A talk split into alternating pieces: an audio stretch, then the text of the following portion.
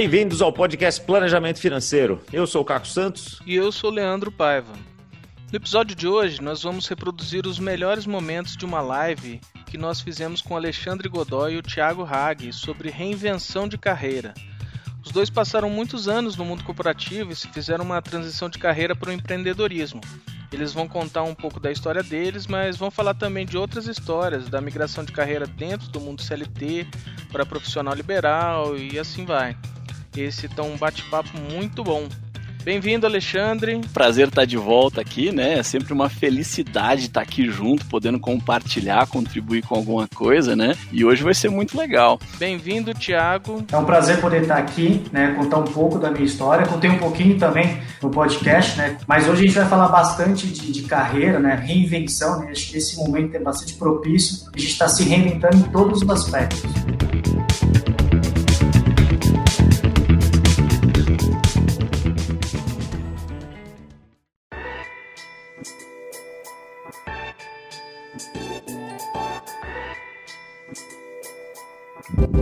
Conta pra gente aí, Alexandre, como é que foi essa história? Por que, que você é um cara certo para vir falar aqui de transição de carreira junto com o Thiago? Então, Caco, eu já também fiquei lá algumas décadas no mundo corporativo, né? Nos últimos anos eu tinha aquele. Sabe aquela coisa dentro de você que você fala assim: hum, será que eu quero continuar, né? Fazendo isso para sempre, né? Poxa vida. Ou será que na segunda metade da vida eu vou, eu vou me reinventar? Diferente da tua história, da história do Thiago, que ele vai contar aqui, o meu não foi tão planejadinho assim, né? Eu fui meio que é, ejetado da zona de conforto para a zona de confronto, né? Me tornando um empreendedor. Ao longo da apresentação a gente vai trazendo mais alguns insights aí.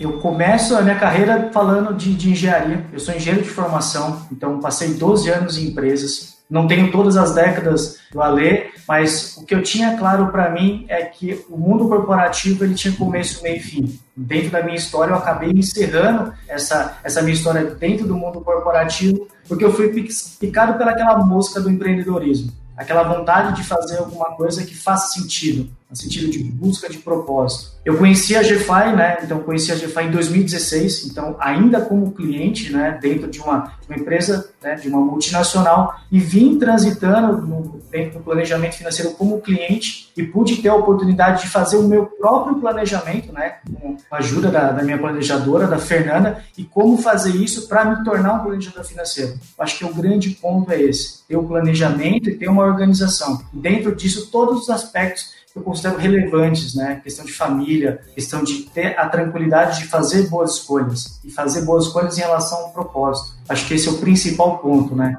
Esse ano a gente coloca todas as nossas ah, teorias em, em, prática, né, a prova, e esse ano nada mais, mais importante do que se reinventar, né? Acho que 2021 vai ser um ano completamente diferente, do que foi 2019 e o que está sendo 2020. E uma coisa que eu considero até uma vantagem não planejada, né? Mas quando o Papai do Céu tá cuidando da gente, tudo vai bem, né? Quando chegou o Covid, eu já estava com quase três anos, né? Que eu tinha saído, que eu tinha me reinventado, já tinha feito coach, já tinha encontrado a GFI, né? Então, assim, quando chegou a pandemia, meio que eu estava já preparado, né? Não sofri que nem quem começou a ter os impactos na, na, na, carreira a partir de março desse ano. E olha só, a gente tá chegando quase a sete meses, né? Isso foi muito bacana, né? E aí você vê, olha que legal, né? Quando aconteceu lá atrás, três anos atrás, eu achei ruim, mas passou o tempo, hoje eu acho bom, porque é uma condição que eu tenho de atender melhor os meus clientes. Então, isso foi legal. Acho que esse é um ponto super importante que você coloca aqui, Alexandre, porque primeiro que tem essa coisa assim de da, da nossa rotulagem normalmente, né? coisa boa, coisa ruim,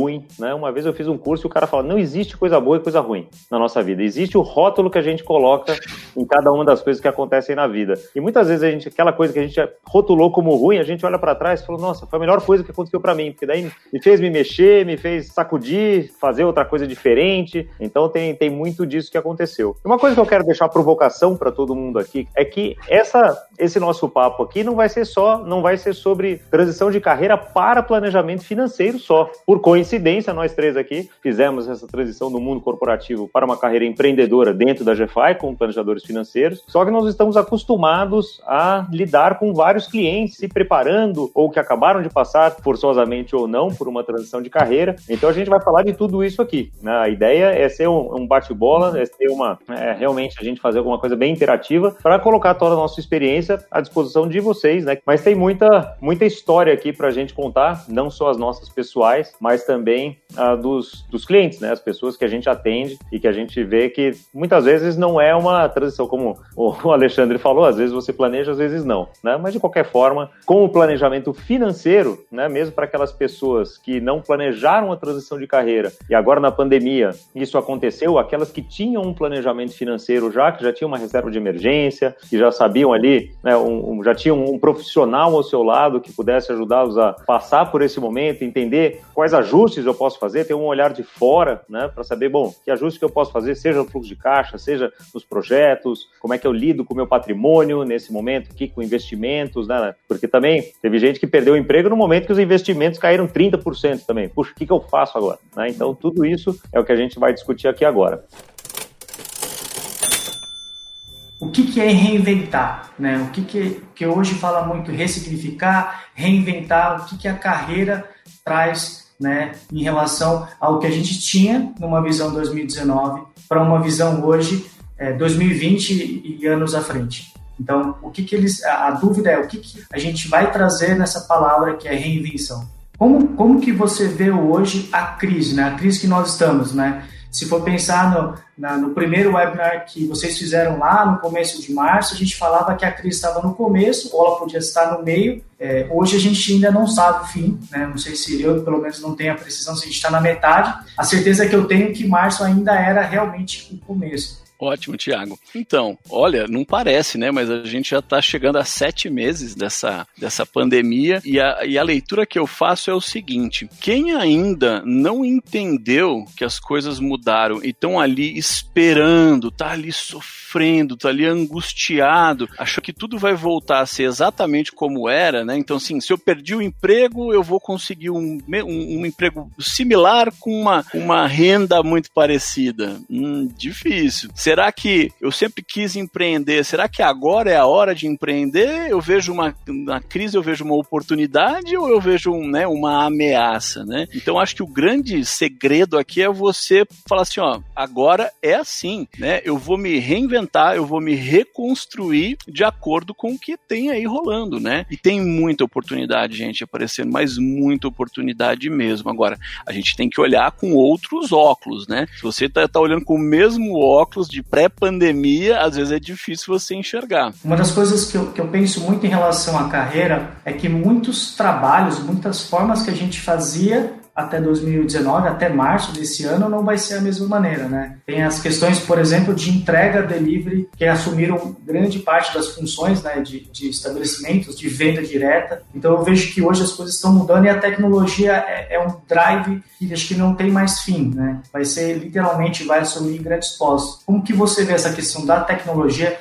em relação às profissões? Acho que é um caminho sem volta, né, Tiago? A gente, a gente vê que as pessoas ficando mais em casa, né, elas estão tendo mais tempo para elas mesmas, né, para a família. Claro que também tem os desafios de todo mundo conviver 24 horas por dia, né, dentro do, do mesmo espaço, mas eu vejo que a tecnologia vai, vai, veio também para te dar as alternativas, né? Então, por exemplo, a minha esposa é psicóloga, ela não deixou de trabalhar, não deixou de atender por conta da tecnologia. A gente gente aqui como planejador financeiro, né? A gente estava acostumado a receber o cliente nos nossos escritórios, né? Tomar um cafezinho junto, aquela conversa super privada, o olho no olho. A gente mudou para a plataforma digital, usando Zoom, Skype, enfim, e, e, as coisas ficaram muito boas, né? E os clientes falam assim pra gente: olha, poxa, se eu soubesse, teria feito isso antes, né? Porque eu tô aqui no conforto da minha casa, né? Então, assim, é, existem oportunidades, mas tem que pensar fora da caixinha, né?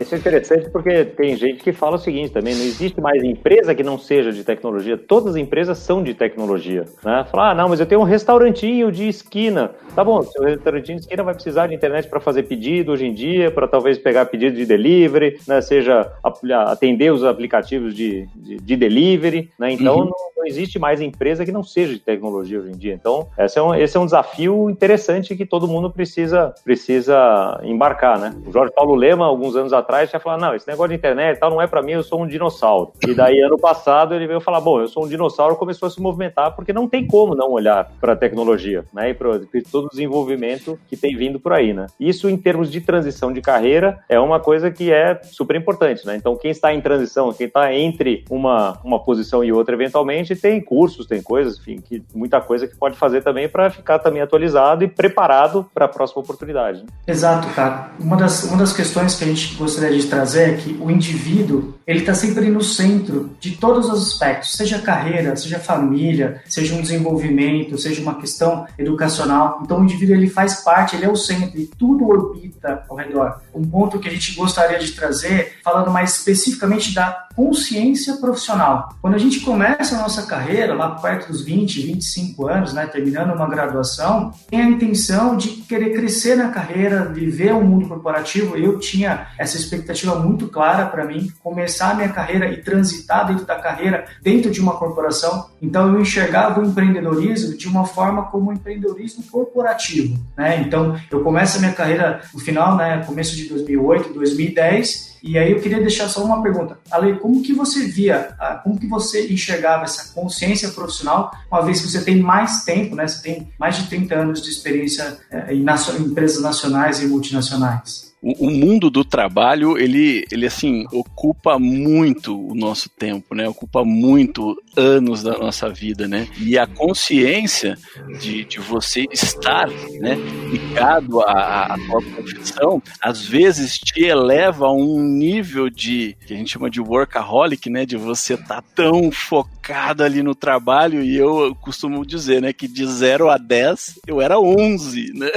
o que a gente percebe é que o, o mundo, né, do trabalho, ele é que nem uma, uma, uma vamos imaginar, uma, uma baleia dentro de uma banheira, né? Ele ocupa todos os espaços, aí o restante das suas coisas, da sua vida ali, a tua saúde, a tua família, seus filhos, é, o teu desenvolvimento profissional acabam ficando para lá. Então acho que esse é o grande risco da, de você não estar consciente. E tem um momento que você começa, se estando consciente, tem um momento que você começa a se questionar vem cá, será que é aqui mesmo, né, que eu vou me satisfazer? É aqui mesmo que eu quero trabalhar? É aqui mesmo que eu quero contribuir? E muitas vezes não é. Mas às vezes o profissional, por ter que levar o pão, o leite, o arroz, feijão todo santo dia para casa, fica num o que que eu faço, né? Vai engolindo um monte de coisa e vai ficando ali.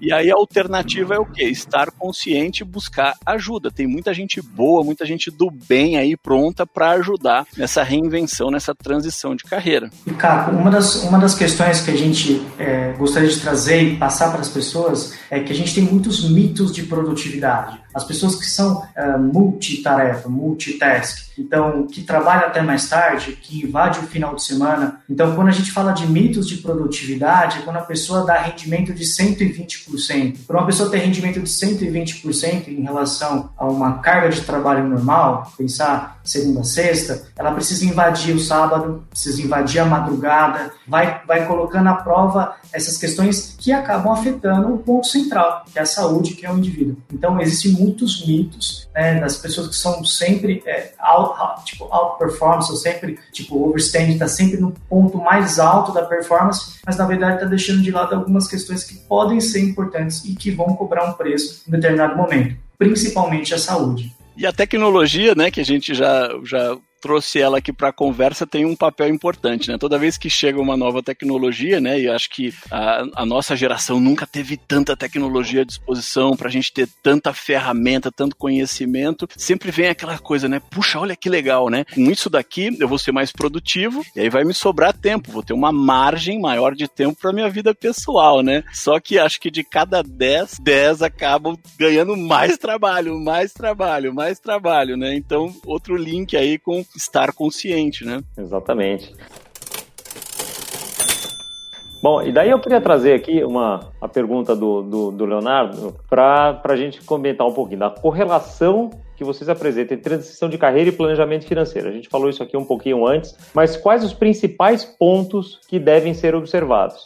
Olha, acho que essa é uma pergunta que vai dar para a gente explorar bastante, né? Porque quando, quando eu estava no mundo corporativo, né, e tinha lá todo todo um, um, mundo civilizado, né? Porque o empreendedorismo é você cair na selva, né? Como o, o Leanderson, que é o fundador da GFI, sempre tem essa metáfora, né? Lá no mundo corporativo você tem tudo à sua mão, você tem toda uma estrutura, né? Já quando você transita e resolve transitar para o empreendedorismo, é fundamental que você tenha um plano. E comigo, como eu já comentei lá no início, eu, eu não esperava que eu fosse transitar para o empreendedorismo tão rápido, né? Eu tive tive uma oportunidade de carreira internacional, me preparei toda para ela e no finalzinho aconteceu, né? Tem umas crueldades do mundo corporativo, você acabar, né? Não ficou nem com o teu emprego no Brasil e nem conseguiu ter emprego lá fora, né? Então, assim, foi meio que um murro na ponta do nariz para você falar assim, oh, será que, né? Não é hora então de eu me reinventar? Será que não é hora de eu começar a pensar minha segunda metade da vida, né? Fora desse mundo tradicional corporativo, né? Que vem sofrendo cada vez mais críticas e tudo tudo mais, né? Então, assim, tem um cara muito legal para vocês acompanhar, chama Simon Sinek, ele tem muito esses questionamentos, né, de você encontrar o seu porquê. Então, a correlação, Léo, é a seguinte, procura se planejar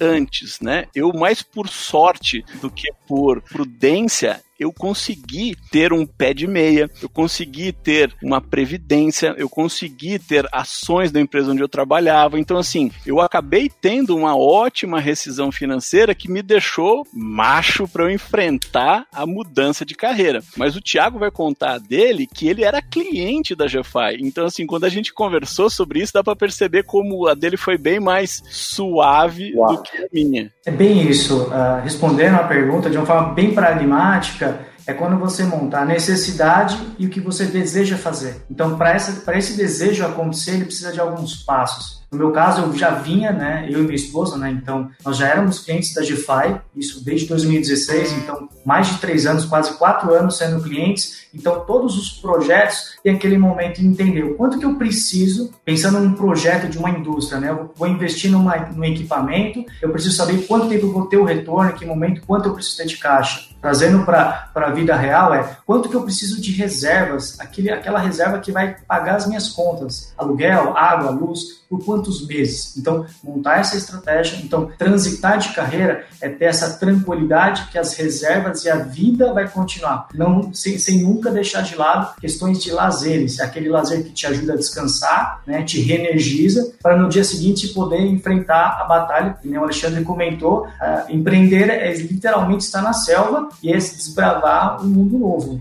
E aí, como o Leonardo também comentou, daí ele considerava os membros da equipe como membros da família, né? E com isso deixava os membros da família de verdade de lado, né? Então é uma das grandes coisas que, que a gente muitas vezes já passou no mundo corporativo, né? Mas no mundo empreendedor também, porque também tem essa coisa, no mundo quando a gente transita para o mundo empreendedor e a gente está na selva, por mais que a gente esteja, no nosso caso aqui na GFI, tem um monte de gente, etc, mas tem um monte de coisa para fazer. Eu me lembro que eu comentava com a minha esposa, que ela falava, ah, mas você está trabalhando mais do que antes, etc. Eu falei, olha, eu fico aqui com um Boeing carregado, começando a correr a pista aqui, eu tenho que colocar colocar em voo. Então tem que gastar mais combustível. Tu empuxo agora, né, para os engenheiros de plantão e tal, né? O, o, que a gente tem que, o que tem que fazer agora é gastar um gás até que eu atinja uma velocidade de cruzeiro em algum momento, né? Daí a gente vai estar tá planando lá de volta e vai estar tá tudo certo. Mas tem esse momento inicial que acaba sendo de muita, até porque tem na nossa curva de aprendizado muito que muito que ser feito, né? Como é que foi na experiência de vocês? Como empreendedor é, é um caminho diferente. Todo mundo, é, eu vejo muito alguns mitos de que você você empreender é trabalhar menos. Na verdade, você continua trabalhando tanto quanto, mas vai trabalhar com aquilo que você acredita, você gosta de fazer aquilo. Então,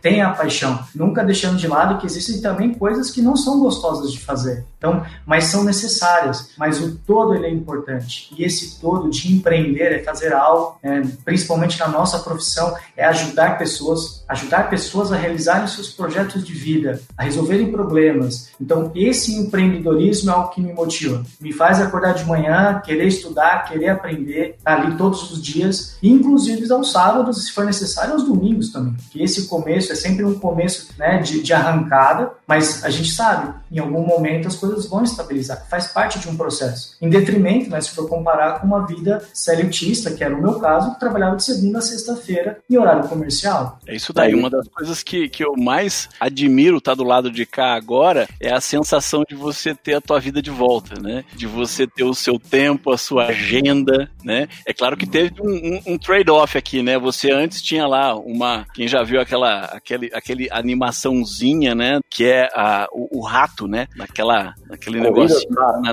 corrida dos ratos, exatamente, né? Então você está trocando aquela raçãozinha que se chama salário por uma outra coisa, né? Que o empreendedorismo te dá, que é a oportunidade de você fazer aquilo que você acredita e ter a tua renda de acordo com o que você trabalha, né? Muitas vezes na, no mundo corporativo você andava em cima d'água, chupava cana, subiava, passava dental e, cara, passava um ano você não conseguia um real de aumento, né? Já no empreendedor você consegue controlar quanto vai ser isso aí, mas o melhor é você ter a sensação de ter o teu tempo de volta, você poder trabalhar de onde você quiser, você estar tá perto da sua família, você poder falar assim, olha, quer saber? Hoje eu não vou trabalhar, eu vou curtir, eu vou num jogo, eu vou assistir um cinema de segunda-feira, então isso é uma coisa positiva de quem está do lado de cá.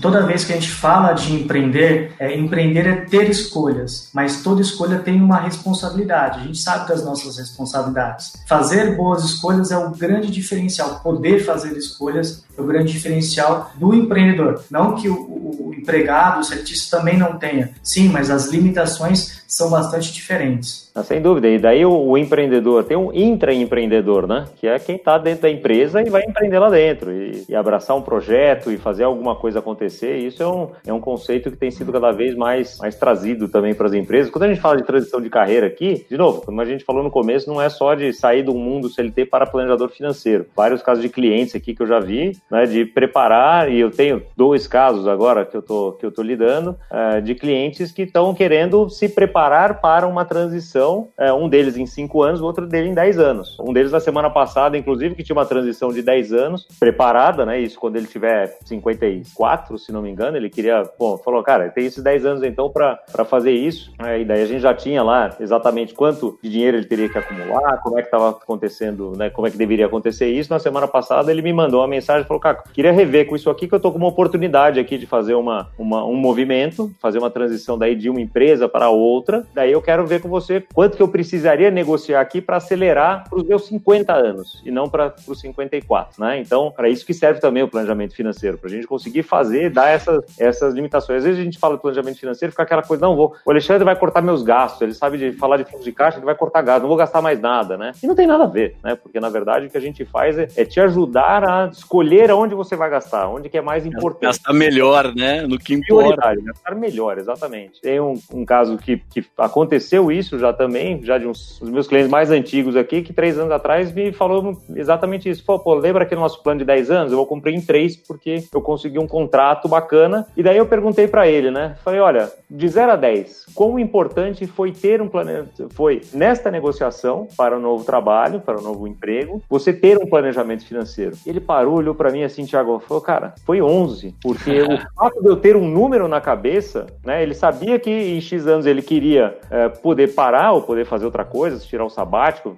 ir para consultoria, o que quer que seja, ele tinha aquele número. E na hora que ele estava muito bem na empresa dele, né, um cargo super alto, e foi procurado por um headhunter, ele falou, meu número é tal. E os caras fizeram, olha, num contrato de três anos dá. E daí ele falou, tá bom. E daí negociaram tudo e deu certo. Então ele, ele conseguiu adiantar a, a independência financeira dele em sete anos pelo fato de ter um planejamento financeiro. Né? Então, respondendo aquela primeira pergunta lá do, do Leonardo, né, também para isso serve, para você saber qual é o seu objetivo, né? Quanto, qual é esse número mágico, muitas vezes, que a gente precisa para conseguir atingir uma, uma transição é, que seja bacana. Em outros casos, assim, bom, quanto que eu preciso ter para aguentar dois anos até isso dar certo, né? E também não, não aconselho ninguém a fazer fazer uma transição que seja planejada assim com menos de dois anos de um colchão ali, porque as coisas demoram para acontecer, a tal da curva J, a curva de aprendizado. Uma das coisas mais fascinantes no planejamento financeiro são as projeções. Então você está aqui hoje e aí você fala, hum, eu tenho vontade de fazer isso. E aí dentro da metodologia, né, com alguém especialista te conduzindo, ele traça um cenário. Aí você fala assim, nossa, vai dar ruim, né? não tinha ideia, né? E aí, junto do planejador, você vai vendo qual é o esforço que você precisa para atingir aquele cenário mais realista, né? Que você atinge o teu objetivo, ou quem sabe um cenário muito além do que você imaginava. Então, eu como costumo brincar, os mais antigos vão lembrar dos Thundercats, né? Que nem ter o olho de Tandera, dê-me a visão além do alcance, né? Então, isso é muito bacana no planejamento financeiro. Tiago certamente não sabe o que é isso, Alexandre. É... não é dessa época. Eu sou mas ele não. É, pelo que vejo, estamos sempre quebrando os recordes de, de, criação de MEIs aqui no Brasil, ou seja, com certeza muita gente tentando se movimentar profissionalmente. Quais as principais dicas para eles? Eu deixo uma dica aqui, que foi num webinar, o segundo webinar que a gente fez com o pessoal da Uphold, que é um escritório de contabilidade muito legal, que está lá no, no, canal nosso, aqui no nosso canal, ou está lá no, no, nosso canal de webinar, no nosso site de webinar, onde a gente fala muito disso, né? Do PF que vai ser PJ, como é que faz a PJ, tem muita dica lá sobre, sobre empreendedorismo empreendedorismo, especialmente assim sobre criação de MEI, etc. Mas eu acho que a pergunta do Drico também é válida para a gente debater aqui. Quer começar, Tiagão? Sem dúvida, Caco. Até agradecer ao Drico pela pergunta. É, sempre, sempre lembrando que toda vez que a gente vai empreender, é importante entender a empresa né, o PJ separado da pessoa física. Então, as necessidades da pessoa física e sim, a necessidade da pessoa, da família né, que está tá envolvida nesse projeto, entender as necessidades da empresa. Se for uma MEI, se for qualquer outro tipo de, de empresa, de classificação, entender quais são as necessidades. Um ponto central é não fazer aquela confusão que é muito comum. O dinheiro da empresa é gasto pela pessoa física. Então, o que recebeu, por exemplo, por uma venda é gasto, por exemplo, no supermercado da família. Então, entender o que, que, como que está essa relação é essencial. Então, para planejar a empresa, entender ela, fazer aquele projeto, a curva de aprendizado, de faturamento, quando que vai ter aquele retorno, aquele investimento como empresa, como projeto, e quanto que é a necessidade da família. Então, separar esses dois ambientes é muito importante para que eles andem, sim, em harmonia e não em confusão, né? Porque uma vez que misturou as contas, a chance de dar conflito, dar problema é muito grande. É, é, muito engraçado, né? Você tem a pessoa que já é PJ, né? Que já tem um CNPJ, faz uma confusão clássica, né, entre o caixa da empresa e o caixa da família, né, quase a mesma coisa. E você tem o outro lado também, né, o CLTista que vai virar PJ, ele ainda tem aquele ritmo de esperar que o salário caia, né? independente dele estar tá trabalhando muito ou pouco, né? Então são dois pontos de alerta também, né? Então o PJ tem que ter a noção de que o que tem de receita na empresa dele, né? Descontados todos os impostos, né? Porque não vale a pena você não ficar é, formalizado, né? Tem que se formalizar. Aí você vai ter lá todas as suas despesas do seu negócio, e aí aquele finalzinho dele, né? Aquela saída ali do, do PJ, se é um, vamos imaginar que é um resultado positivo, né? Aquilo aquilo é a entrada da pessoa física, né? Então, às vezes as pessoas não percebem muito isso. O quarto tópico que a gente é, gostaria de mostrar é quando a gente fala de reinvenção, a gente vai falar de ideias, né? Mas o que, que é uma ideia né, de uma, uma, uma, questão de carreira? Então a gente tem que entender que a carreira a gente tem que olhar para um monte de questões várias coisinhas que estão dentro, se for pensar aqui na imagem que a gente trouxe de uma lâmpada, né, o principal simbolismo de ideias. Quando a gente fala de carreira, a gente vai olhar para o futuro, qual que é o plano para eu atingir esse futuro, como que as minhas finanças pessoais estão organizadas, se realmente eu quero transitar, se for o caso, por exemplo, de transitar de um CLT para um, para um empreendedor, né, para um PJ, esse, esse, eu tenho dados suficientes para poder fazer a minha estratégia está coerente, a estratégia né, de empreender ou de uma nova carreira, de reinventar a carreira, ou, por exemplo, manter a minha estrutura. Até pegar o gancho aqui, cara, o podcast de algumas semanas atrás, né, que vocês entrevistaram um piloto de drone, né, talvez essa carreira não fizesse sentido né, no Brasil 10 anos atrás. Inusitada, é, né? E não existia drone, né? Assim, para você ficar pilotando também, né? Exato. Então, se for pensar hoje, é, quantas matérias a gente não ouve falar que essas empresas de, de delivery, né, estão falando que vão entregar delivery, tem uma série de aprovações que já estão acontecendo, legislações, né? Então, quando a gente olha para a carreira, a gente tem que fazer uma série de correlações, correlações futuras. Esse emprego que a gente está objetivando, a empresa que eu estou desejando, ela vai existir, ela faz sentido em longo prazo, no sentido de olhar para o Brasil daqui 10 anos, ou para o mundo né, daqui 10 anos. Então, quando a gente fala de se reinventar, é entender o que, que a gente faz hoje, se faz sentido para nós e se esse, o que a gente está fazendo vai existir daqui a alguns anos. Diversas pesquisas falam de, de profissões que vão deixar de existir no, no decorrer das próximas décadas. É até interessante, porque tem essa coisa da, da, tecnologia que ah, vai destruir as profissões e muita gente, né? E agora a inteligência artificial vai, vai destruir profissões, etc. É, teve um estudo de Harvard que foi olhar para o advento da internet, né? Quando a internet chegou, muito, algum, várias, algumas décadas atrás, etc., muita gente falou, bom, isso aqui vai deixar muita gente sem emprego, porque né, você vai poder comprar a sua passagem de avião direto na internet, então a gente de viagem vai estar tá fora. Você vai poder fazer compras direto na internet, então a loja vai acabar, etc. E no final das contas, segundo esse estudo, para cada emprego que foi eliminado com o advento da internet, foram criados 1,6 empregos em outras áreas. Né? Obviamente, as pessoas têm que se qualificar, daí entender de coisas diferentes, etc. Mas alguém precisa programar, alguém precisa fazer a logística, alguém precisa estudar né, a forma nova como a gente está tendo, né? Quantos e quantos novos cursos foram criados aí nos últimos meses para fazer vídeo no Instagram, para dar consultoria de, de imagem, né, para falar como fazer cursos online, reuniões online. Né? Então, um monte de coisa que foi acontecendo até né, por conta da pandemia, por conta de tecnologias novas também, que a gente falou no começo, foram catalisadas né, por, por conta disso. Mas certamente que a gente pode precisa estar sempre ligado, né? Não pode ficar achando que nada vai mudar, né? A única certeza que a gente tem na vida é a mudança, no final das contas, né?